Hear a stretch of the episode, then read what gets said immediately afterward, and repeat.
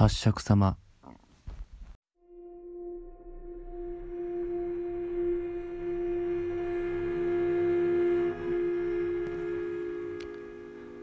親父の実家は自宅から車で2時間弱くらいのところにある。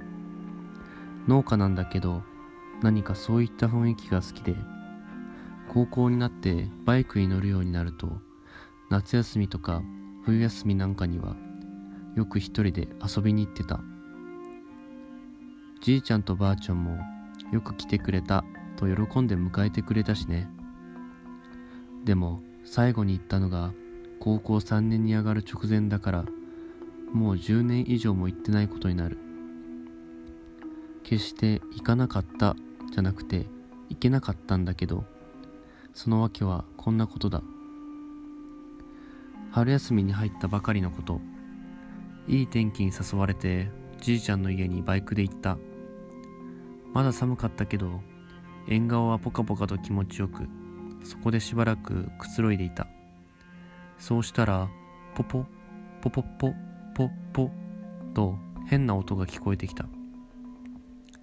機械的な音じゃなくて人が発しているような感じがした。それも濁音とも半濁音ともどちらにも取れるような感じだった。何だろうと思って見ていると庭の生垣の上に帽子があるのを見つけた。生垣の上に置いてあったわけじゃない。帽子はそのまま横に移動し垣根の切れ目まで来ると一人の女性が見えた。まあ帽子はその女性がかぶっていたわけだ。女性は白っぽいワンピースを着ていた。でも生垣の高さは2メートルくらいある。その生垣から頭を出せるってどれだけ背の高い女なんだ？驚いていると女はまた移動して視界から消えた。帽子も消えていた。またいつの間にかポポポという音もなくなっていた。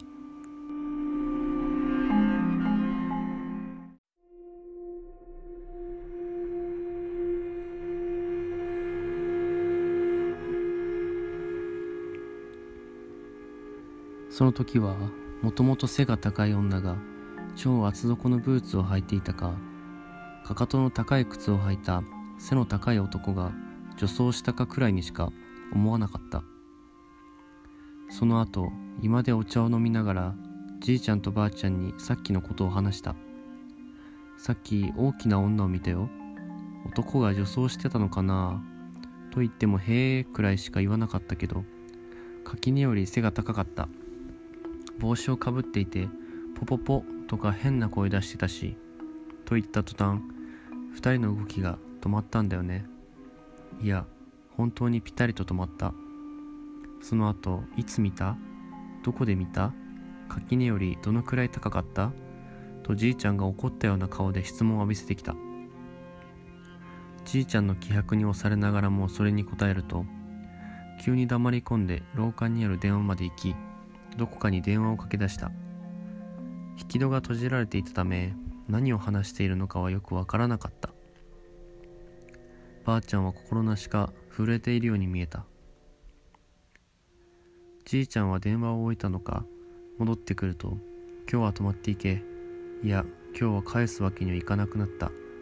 と言った。何かとんでもなく悪いことをしてしまったんだろうかと必死に考えたが何も思い当たらない。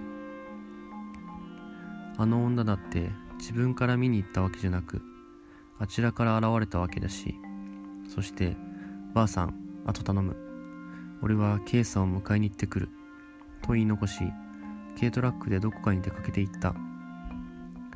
ばあちゃんに恐る恐る尋ねてみると八尺様に見入られてしまったようだよ。じいちゃんが何とかしてくれる。何にも心配しなくていいからと震えた声で言った。それからおばあちゃんはじいちゃんが戻ってくるまでぽつりぽつりと話してくれた。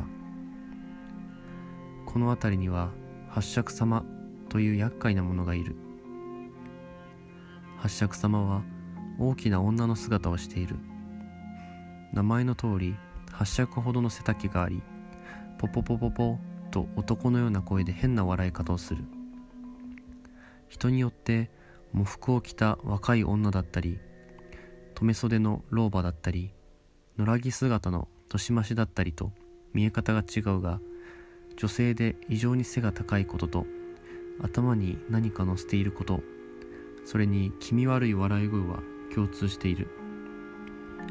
昔旅人についてきたという噂もあるが定かではない。この地区に地蔵によって封印されていてよそへは行くことがない。八尺様に見入られると数日のうちに取り殺されてしまう。最後に八尺様の被害が出たのは15年ほど前。これは後から聞いたことではあるが地蔵によって封印されているというのは八尺様がよそへ移動できる道というのが理由はわからないが限られていてその道の村境に地蔵を祀ったそうだ。八尺様の移動を防ぐためだがそれは東西南北の境界に全部で4カ所あるらしい。もっともなんでそんなものを留めておくことになったのかというと周辺の村と何らかの協定があったらしい。例えば推理権を優先するとか。八尺様の被害は数年から十数年に一度くらいなので昔の人はそこそこ有利な協定を結べればよしと思ったんだろうか？そんなことを聞いても全然リアルに思えなかった。当然だよね。そのうちじいちゃんが一人の老婆を連れて戻ってきた。えらいことになったの今はこれを持ってなさい。K さんという老婆はそう言ってお札をくれた。それからじいちゃんと一緒に2階へ上がり何やらやっていた。ばあちゃんはそのまま一緒にいてトイレに行く時もついてきてトイレのドアを完全に閉めさせてくれなかった。ここに来て初めてなんだかやばいんじゃと思うようになってきた。しばらくして2階に上がらされ一室に入れられた。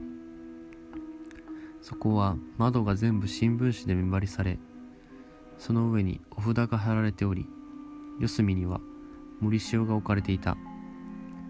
また木でできた箱状のものがありその上に小さな仏像が乗っていた。あとどこから持ってきたのかおまるが2つも用意されていた。これで用を済ませろってことか。もうすぐ日が暮れる。いいか。明日の朝までここから出てはいかん。俺もばあさんもな。お前を呼ぶこともなければお前に話しかけることもない。そうだな。明日朝の7時になるまでは絶対ここから出るな。7時になったらお前から出ろ。家には連絡しておく。とじいちゃんが孫で言うものだから黙ってうなずく以外なかった。今言われたことはよく守りなさい。お札も肌身離さずな。何か起きたら仏様の前でお願いしなさい。と K さんにも言われた。テレビは見てもいい。と言われていたのでつけたが見ていても上の空で気も紛れない。部屋に閉じ込められた時におばあちゃんがくれたおにぎりやお菓子も食べる気が全く起こらず放置したまま布団に包まってひたすらガクブルしていた。そんな状態でもいつの間にか眠っていたようで目が覚めた時にはなんだか忘れたが深夜番組が映っていて自分の時計を見たら午前1時過ぎだった。なんか嫌な時間に起きたなぁなんて思っていると窓ガラスをコツコツと叩く音が聞こえた。小石なんかをぶつけているんじゃなくて手で軽く叩くような音だったと思う。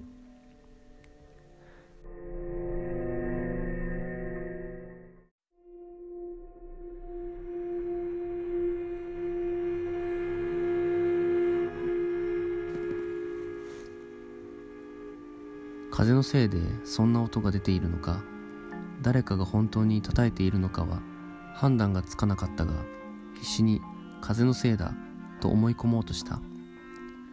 落ち着こうとお茶を一口飲んだがやっぱり怖くて。テレビの音を大きくして無理やりテレビを見ていた。そんな時じいちゃんの声が聞こえた「おい大丈夫か？怖けりゃ無理せんでいいぞ」思わずドアに近づいたがじいちゃんの言葉をすぐに思い出した。また声がするどうした？こっちに来てもええぞ。じいちゃんの声に限りなく似ているけど、あれはじいちゃんの声じゃない。どうしてかわからんけど、そんな気がして、そしてそう思ったと同時に全身に鳥肌が立った。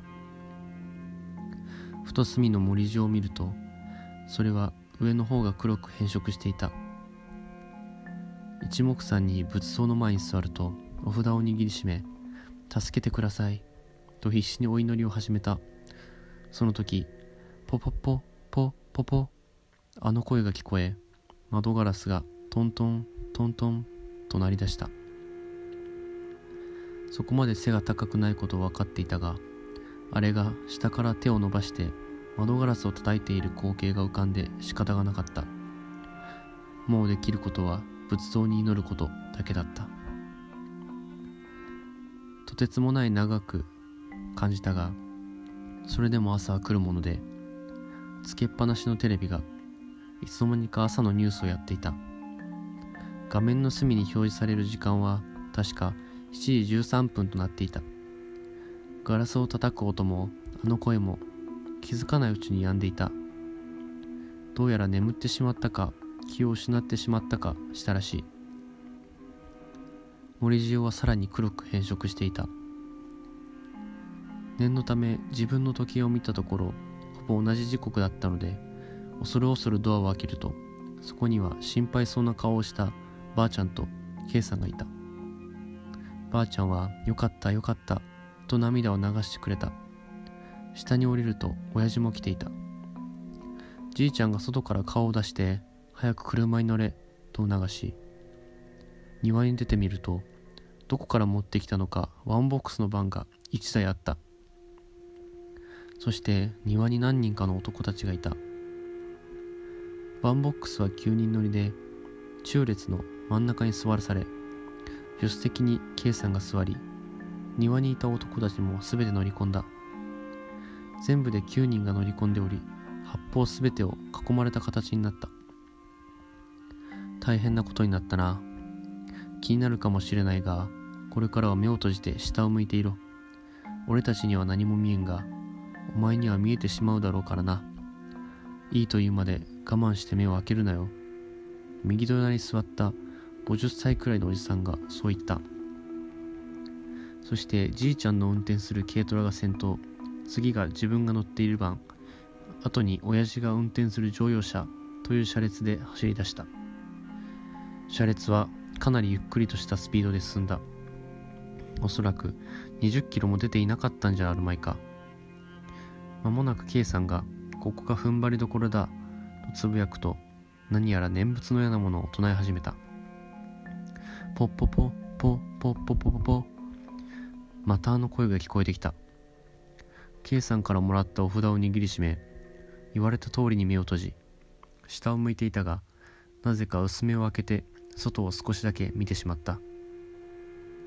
目に入ったのは白っぽいワンピース。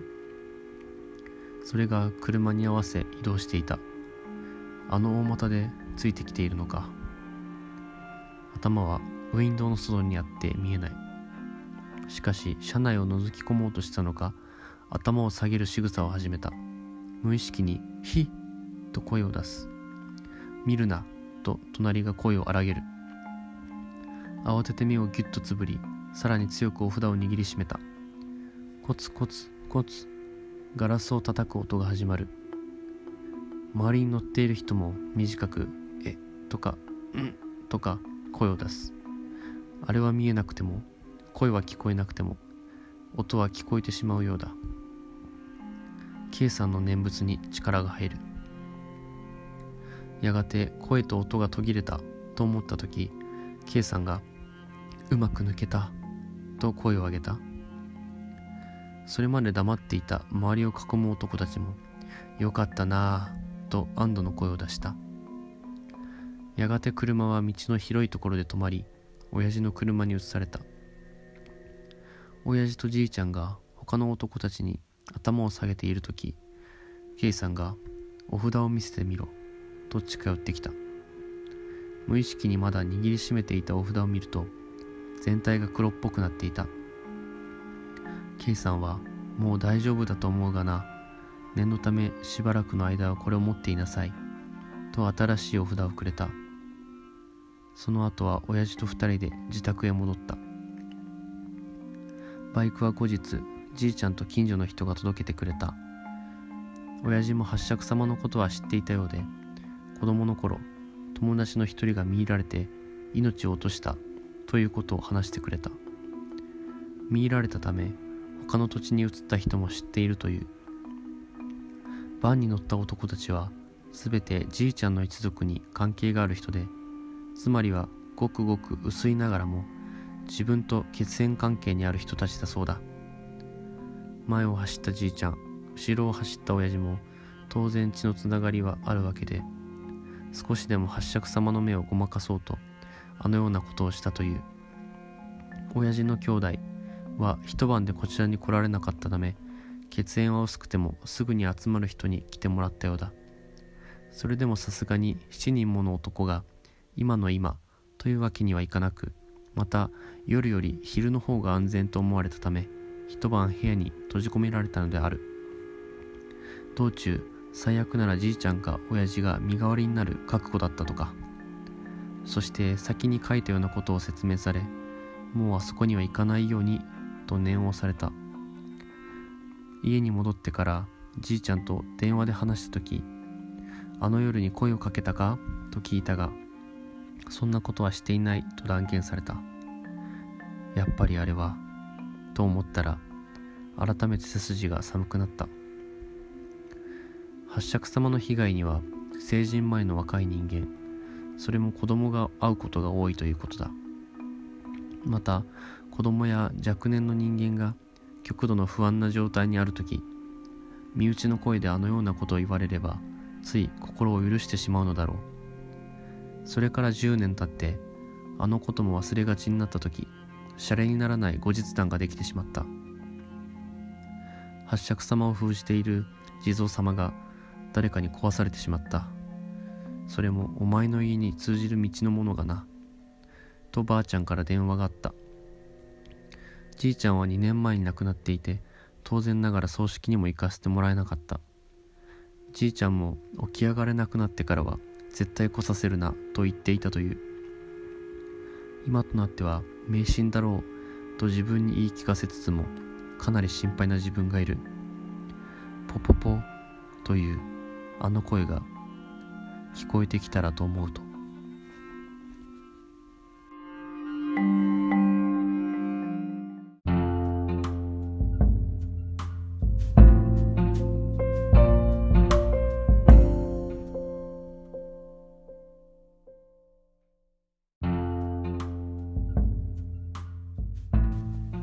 はい皆さんこんばんは。